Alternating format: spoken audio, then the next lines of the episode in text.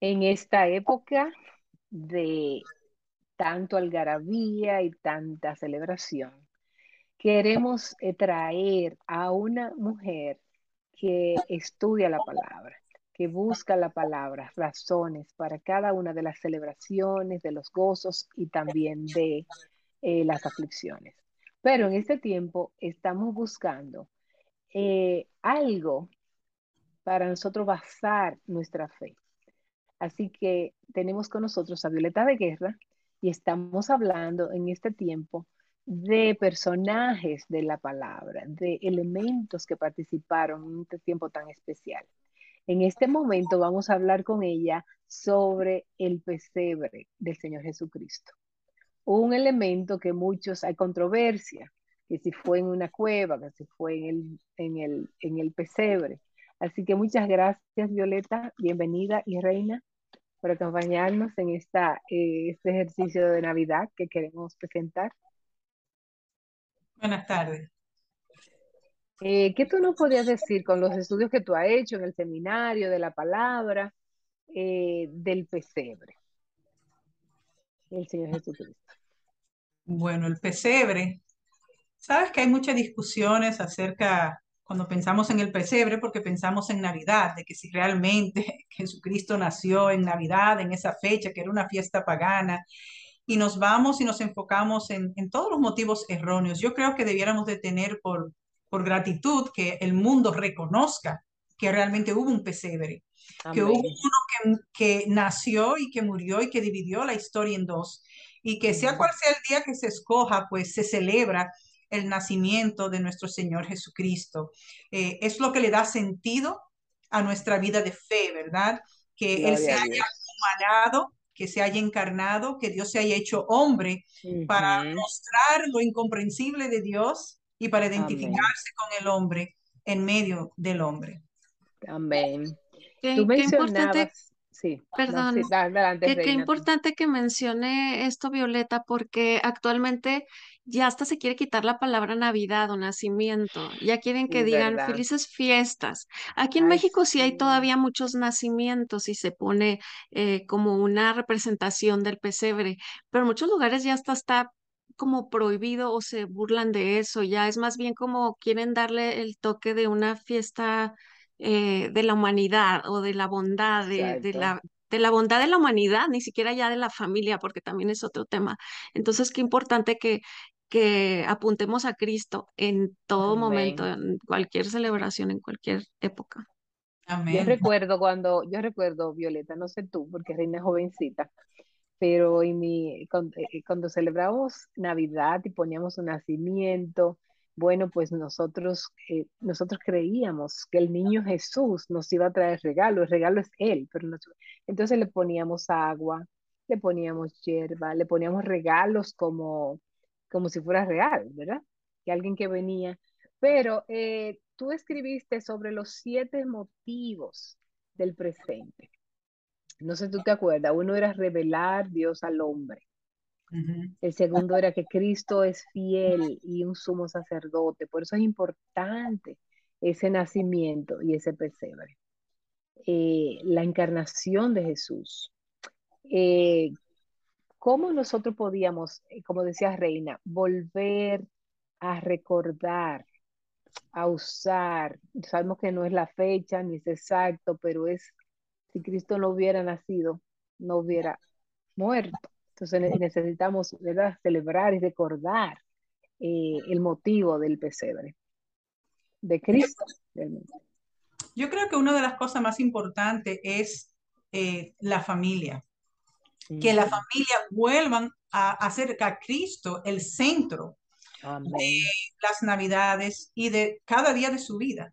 Que Él pueda tener ese lugar de preeminencia, sea que haya pesebre o que no haya pesebre, ya sea que, le, que el mundo le cambie el nombre a felices fiestas, como que lo deje como feliz Navidad. Sí creo que debe ser parte de nuestro lenguaje, nuestro argot, el poder decir feliz Navidad, ¿verdad? Eh, se supone que hay libertad de expresión y si, aunque para ti sea feliz es fiesta, para mí es feliz Navidad y eso es algo en lo que el creyente debe de, de, persistir, ¿verdad?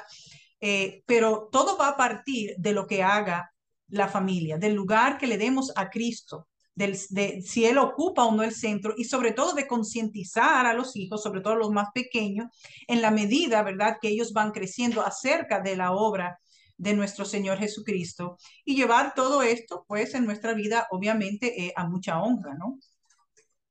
Ah, amén. Reina, ¿tú quieres eh, o sigo yo? Sí, bueno, pensé ahorita también que menciona Violeta la familia y los hijos. Qué importante es este símbolo del pesebre para hablarles de humildad. Así es.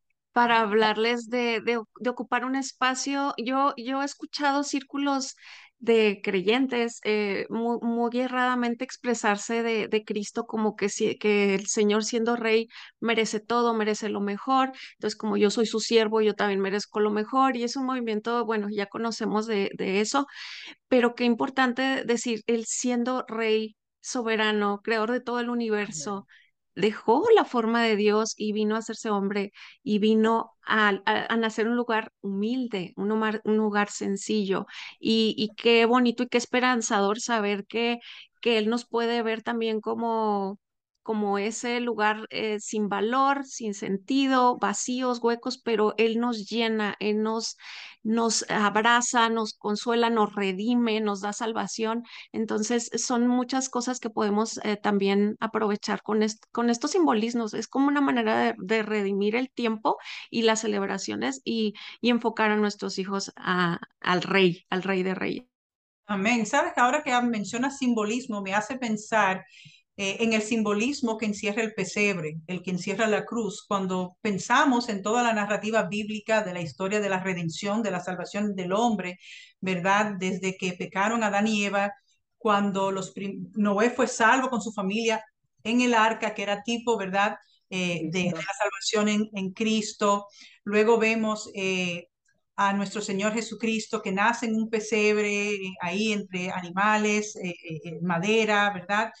Eh, Moisés, que fue salvo por agua, un, antitipo de Cristo, ¿verdad? Que fue calafateada en madera. Vemos a Cristo en la cruz, en el madero, ¿verdad? Eh, también, entonces vemos cómo, qué, qué, precioso que siendo el rey, siendo el Dios, eh, este elemento tan simple, ¿verdad? De la madera, cómo es tan prevaleciente a lo largo de la historia de la redención, que hasta muere en un madero, ¿verdad? Por nuestros pecados, ¿verdad? Eh, y vemos la, la, mayor expresión de humildad eh, que pudo haber en quien es realmente Rey de Reyes y Señor de Señores. Amén, amén. Este, sí, sería tan bueno que nosotros, eh, tú sabes que los niños aprenden de forma visual, nosotros todos aprendemos de manera visual y por símbolos, y es una buena manera preguntar sobre el pesebre, sobre la madera, sobre el arca. Qué buena conexión que has hecho, porque eh, es una manera de nosotras seguir eh, implantando la palabra y multiplicándola con otros. Así que eh, animamos en este tiempo a los padres. Yo conozco, por ejemplo, Reina yo hemos hecho otro episodio, pero madres que ocupan cada día del mes para decir una historia diferente. bueno, los calendarios de Adviento, para contar la redención, para contar la historia del, de cómo Dios se hizo hombre para venir y darnos vida y morir por nosotros, porque necesitábamos un pariente redentor, necesitábamos un humano, no un Dios que viniera, sino un humano como nosotros. Y Dios se hizo hombre. Imagínate Cristo eh, vivir eh, nueve meses encerrado, Dios mismo, en el vientre de una mujer. E imagínate Dios mismo tener que hacer una silla de madera como un carpintero, 30 años, cuando él podía decir con su voz, sea la silla, y se hacía. Este, son tantas cosas maravillosas que, no, que podemos aprender durante este tiempo de cada uno de los personajes, de cada uno de los elementos de la Navidad. Así que estaremos eh, continuando nosotras eh, más adelante en otros episodios eh, hablando durante este tiempo de, de Navidad. Así que feliz Navidad para todas. Dios les bendiga. Gracias Violeta por acompañarnos y gracias Reina. Y gracias a ustedes, amigas, por seguir enviándonos sus preguntas, sus comentarios. Eh, que el Señor les use también donde les ha colocado. Un abrazo.